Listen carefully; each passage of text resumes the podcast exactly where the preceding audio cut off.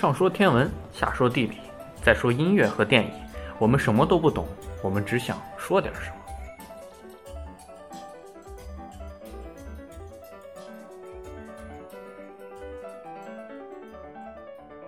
那我们现在来聊聊天文。我们这一期天文的主题是接着上一期跟接着跟大家聊一聊时间旅行。那十四给我们讲一讲。这这个就是他那个，呃，这些理论就有些有可能就是说时间旅行是不存在的，但其实你看这有可能还是存在的。但是还有一种说法就是，呃，时间旅行不可能实现，是因为它。违背了热力学规律，说是热力学时的时间不对称性。这个就是说，在宇宙大爆炸的时候，那个时候是宇宙因为处于一种比较混乱的状态，所以熵是一个应该是比较低的一个状态吧。嗯，化学有点忘了。然后现在对，就宇宙熵也是增加的。然后演变到现在，熵就变大了。但是如果你要回去的话，那就相当于一个从一个熵比较高的状态。要回到一个熵比较低的状态，说这样子是违背热力学规律的。是，热力学规律是从熵高到熵低做功就可以了。但是你整个宇宙你没有外界了，你没有外界的话就不可能做功了。哦，对，没有外界对宇宙做功，有道理，对对吧？当然这咱们就属于是凭自己的理解胡逼了，这个东西。然后我觉得好像有点道理。就是这么说的。然后还有一种就是霍金提出来的，就是说。霍金提出来了两个，一个就是说他他在计算了很多种时间机器的，发现了很多不可能性，所以他就说，呃，与就是自然规律这些都已经，就是它会有一种时序保护功能，它就是不可能让这种时光机器得到实现，就是说这种自然规律是这样子规定的。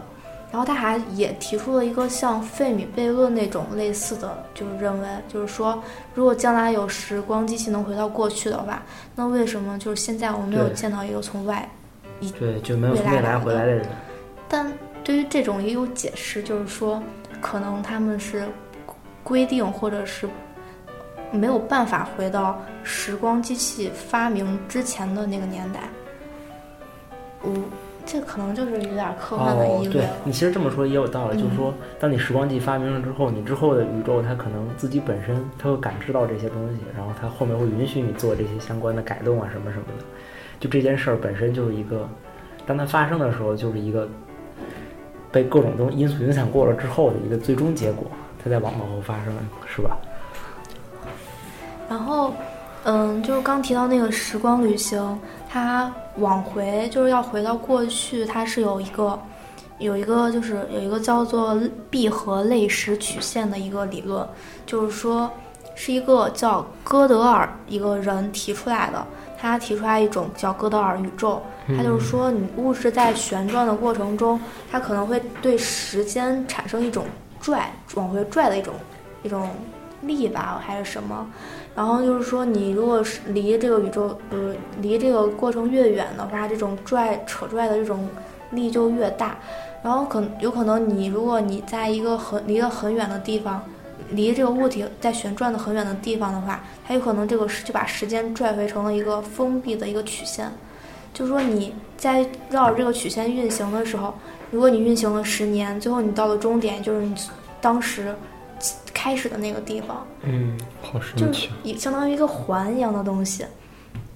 但是这种这种是还而且还是根据广义相对论就是计算出来的，是计算到了一个比较神奇，就是比较一个独特的一个点一个解，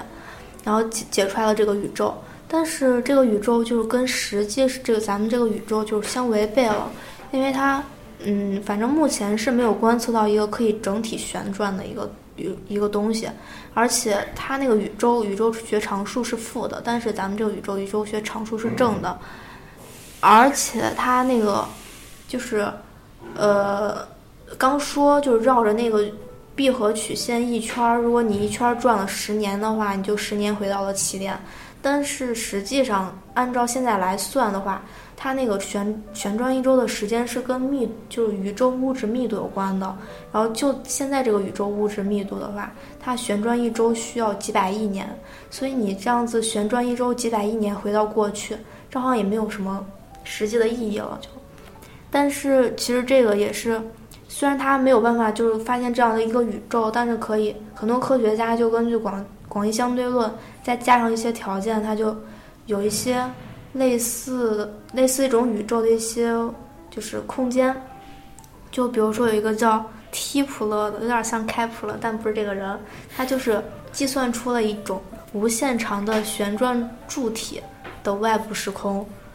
就是相当于一个就是在宇宙中一个一个空间，这样一个空间，它也可以达到就这个哥德尔宇宙的这种感觉。只要你速度足够大的话，你也可以变成一个闭合类时曲线。然后还有一个叫哥特哥特的一个天文学家。说这计也是这几个大哥都可以啊，也是计算得出的，是两个无限长的宇宙弦，它俩就是以相就是接近光速的运动擦身而过的那个过程中，可以得到一个闭合类式曲线。然后，但是这两个都是有局限性的，因为它都是用的那个无限长的模型。其实，在生活中，这这种无限长也是应该比较难找的，比较难找的无限长。然后你让我想到了那个什么，刚才突然想到那个可以填充整个空整个平面的那个曲线，就它有面积。哦，就它通过一一些算法可以就就感觉这些东西都是有点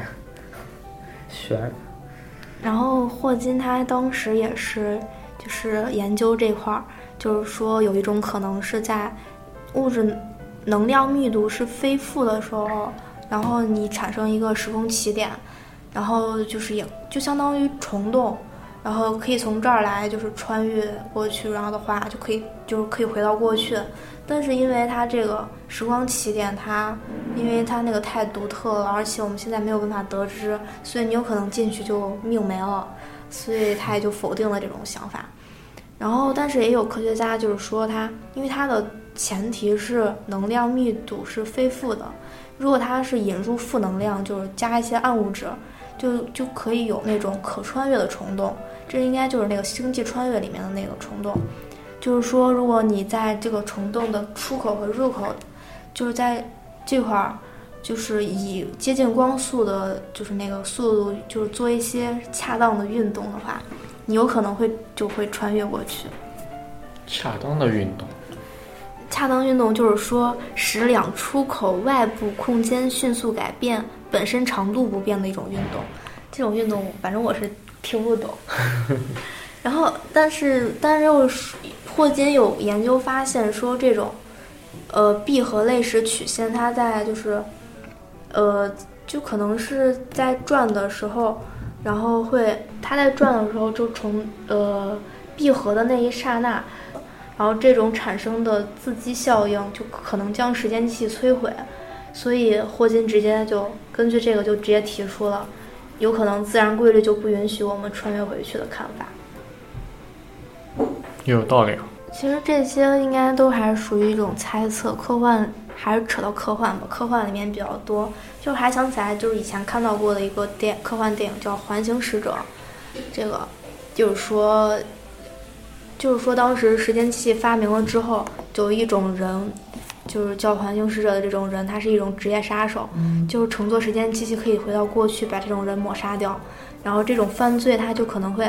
就比较几就比较小的几率被警察发现。所以，但是这种这种人，他因为杀了太多的人，所以公司为了避免暴露，所以他在干了多少年之后就会被封环，意思就是把就是就是派一个人再回到过去把这个人再杀掉。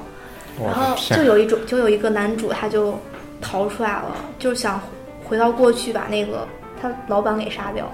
然后后来发现这个老板并不是天生暴虐，他其实就是小时候因为那个环形使者把他妈给杀了，所以才产生了这种心理阴影。所以男那个而杀他妈妈男主杀他妈妈的那个人又是男主的未来的自己，就是穿越回去要把他杀掉的那个人，所以最后就结局就是自他自己杀了他自己。就自自杀了，不是不是杀，就是就年轻的杀把年轻的他把自己给杀了，然后未来的就是未来他也就给消失了，所以这就得到一个良性的循环，所以就没有发生那么多的事情了。